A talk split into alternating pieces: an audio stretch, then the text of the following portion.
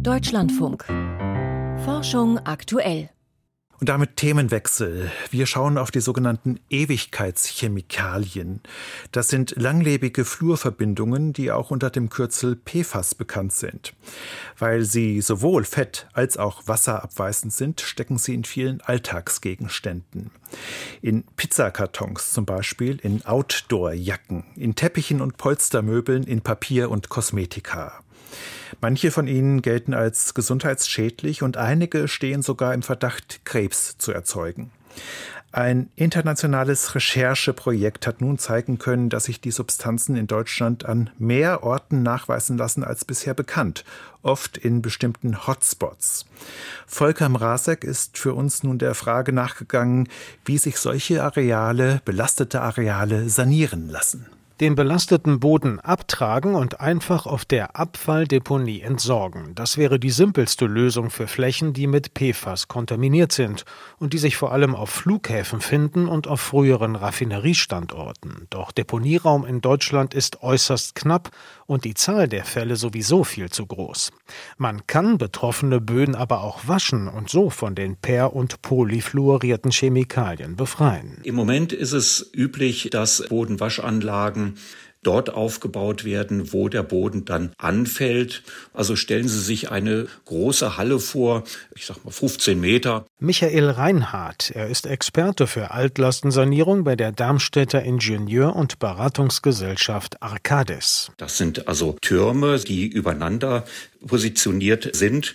Dort wird der Boden nach oben gefördert und mit einer Nasswäsche, also mit einer Nasssiebung, dann getrennt. Und unten kommen die unterschiedlichen Teilfraktionen, also vom Schluff bis zum Sand bis zum Kies, dann gereinigt raus. Wobei man sagen muss, dass ein Teil des Feinkorns in der Regel doch entsorgt werden muss. PFAS-Moleküle binden nämlich bevorzugt an winzige Ton- und Schluffpartikel. Den Feinboden so weit von den Chemikalien zu reinigen, dass er wieder genutzt werden kann, galt bisher als kaum möglich. Aber es gibt von den Verfahrensanbietern Entwicklungen, um auch die Feinfraktion abzureinigen und somit auch den Anfall an zu deponierendem Material zu reduzieren. Ein Fall in Ingolstadt hatte hier Signalwirkung. Dort wurde ein früheres Raffineriegelände saniert für einen neuen Technologiepark. Der Standort sei vor allem mit Mineralölen kontaminiert gewesen, so Michael Reinhardt. Dabei stellte sich heraus, dass es auch PFAS gab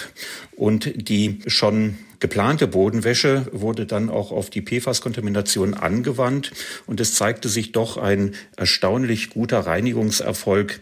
Dort wurde zum Beispiel festgestellt, wenn ich 100 Prozent PFAS-Belastung hineingebe, 99 Prozent, die erwartete man im sogenannten Filterkuchen, also im Schluff und im Ton, aber dort fand man tatsächlich nur zwei Prozent. Das bedeutet, die Bodenwäsche könnte ab jetzt häufiger zum Einsatz kommen. In Deutschland seien bisher weniger als 20 PFAS-belastete Flächen saniert worden, schätzt der Geologe. In der Vergangenheit hatte man immer gesagt, wirtschaftlich lohnt es sich nicht mehr ab ungefähr einem Anteil von 10 Prozent. Aber wenn es jetzt gelingt, auch diese Feinfraktion zu reinigen, wird auch für Böden, die vorher als nicht waschbar galten, die Bodenwäsche wieder sehr interessant. Jüngstes Beispiel der Fliegerhorst Wittmundhafen in Ostfriesland. Dort wurde vor kurzem eine Bodenwaschanlage nach dem Vorbild von Ingolstadt installiert, um PFAS verseuchtes Erdreich fast vollständig zu reinigen. Derzeit läuft sie im Vorbetrieb. Das Problem speziell auf Flugplätzen ist, dort finden regelmäßig Löschübungen statt und dabei nutzt die Feuerwehr Schäume, die PFAS enthalten.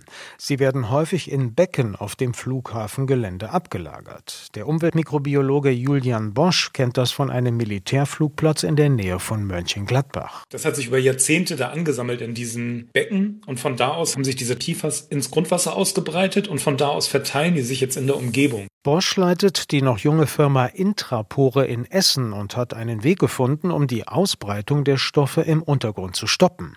Das Unternehmen vermarktet eine spezielle Aktivkohle, die PFAS hochselektiv bindet. Sie wird direkt in den Grundwasserleiter injiziert und bildet dort eine Barriere. Die Methode wurde auf dem Fliegerhorst bei Mönchengladbach getestet, mit Fördermitteln des Bundesforschungsministeriums. Auch das Umweltforschungszentrum Halle-Leipzig war beteiligt. Sieht aus wie schwarze Farbe, das ist auch so dickflüssig. Das wird dann mit Wasser verdünnt und diese schwarze Aktivkohleflüssigkeit wird dann in den Boden eingebracht, in diesen Grundwasserleiter. Und wir haben direkt nach der Injektion gesehen, dass die PFAS-Konzentrationen von über 1000 Nanogramm auf fast null runtergegangen sind. Weil Grundwasser so langsam fließt und die Aktivkohle sich deshalb auch nur langsam belädt, soll die PFAS-Sperre für Jahrzehnte dicht halten. Die Firma hat inzwischen volle Auftragsbücher und zuletzt einen Grundwasserleiter unter dem Flughafen von Stockholm saniert. Auch in Deutschland liefen jetzt mehrere Projekte an, sagt Julian Bosch, vornehmlich auf Flughäfen und früheren Militärstützpunkten. Viel mehr will der Mikrobiologe aber nicht verraten. In unserer Branche würde ich sagen, saniert man solche Schäden, wenn es geht, eher so im Stillen. Das ist jetzt nicht was, wo man vielleicht jetzt so aggressiv mit Öffentlichkeitsarbeit macht. Wie lassen sich Flächen sanieren, die mit langlebigen Flurchemikalien belastet sind? Ein Beitrag von Volker Mrazek war das.